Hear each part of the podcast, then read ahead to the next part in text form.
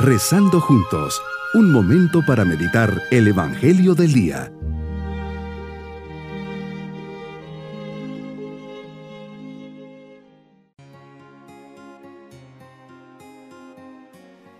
Con especial cariño les saludo en este día sábado de la sexta semana del tiempo ordinario.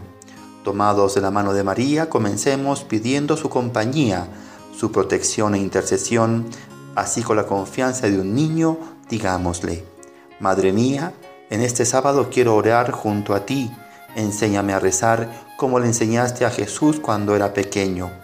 Háblame sobre tu Hijo, ayúdame a conocerlo desde tu mirada de madre. Me pongo en tus manos y te ofrezco este día. Guíame y ayúdame a realizar la voluntad de Dios para mí. Meditemos en el Evangelio de San Marcos capítulo 9 versículos 2 al 13. Tu transfiguración, Señor, en el monte Tabor es un paréntesis en tu camino hacia la cruz. Los discípulos que ya te han escuchado saben el futuro que te espera. Están tristes, no entienden y no pueden comprender. Lo sabes, y ahora en el Tabor les manifiestas tu divinidad para que intuyan el gozo que les espera si son capaces de seguirte hasta el final y no te abandonan en el sufrimiento. Jesús nos invita a subir al monte, a estar más cerca del cielo, a dejar lo que está abajo, a dejar estas realidades humanas que tal vez nos preocupan. Nos invitas a subir al monte a solas, nos llamas por nuestro nombre como llamaste a tus apóstoles Pedro, Santiago y Juan. Y si me llamas es por algo. Hoy me toca a mí. Subes al monte y dejas tu pasado y miras solo para adelante. Debo tener la certeza de que me quieres para algo y que desde toda la eternidad ya habías pensado en este día, en este momento de oración, para ayudarme a descubrir en mí mismo tu plan de salvación. Porque lo peor que puede pasar en la vida de un ser humano es quedarse solo en la escucha, quedarme instalado en mí mismo y no creer, ni crecer.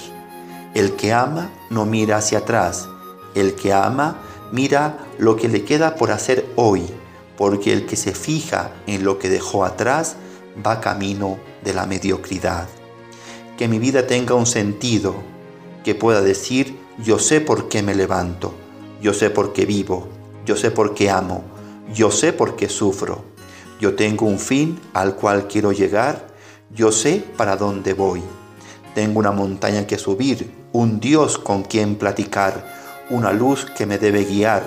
¿Cuántas veces oímos esa frase que dice, qué gran hombre, qué gran mujer, una mujer centrada, una persona tan ubicada?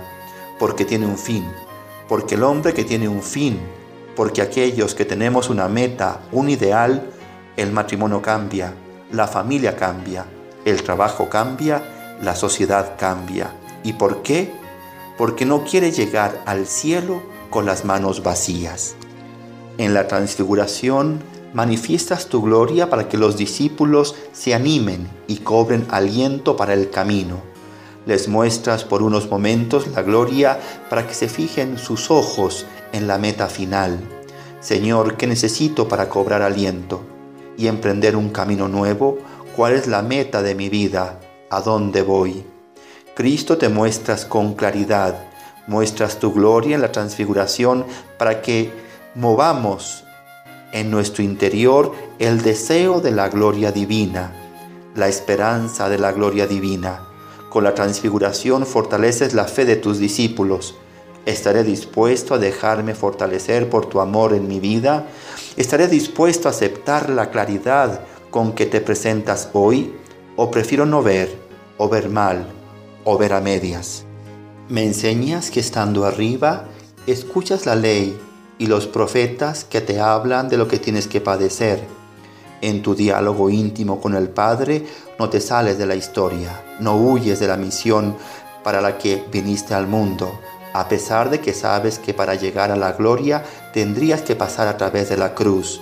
Es más, entras más profundamente en tu misión, adhiriéndote con todo tu ser a la voluntad del Padre. Y nos demuestras que la verdadera oración consiste precisamente en unir nuestra voluntad con la de Dios. Para nosotros cristianos rezar no es evadirse de la realidad y de las responsabilidades que ésta comporta, sino asumirlas hasta el fondo, confiando en el amor fiel e inagotable del Señor. Mi propósito, hoy voy a fortalecer mi fe y confianza, tener claro que los sufrimientos de este mundo pasarán y se transformarán en gozo y felicidad. Tendré presente el cielo, estaré seguro de su misericordia, de su poder, de su amor.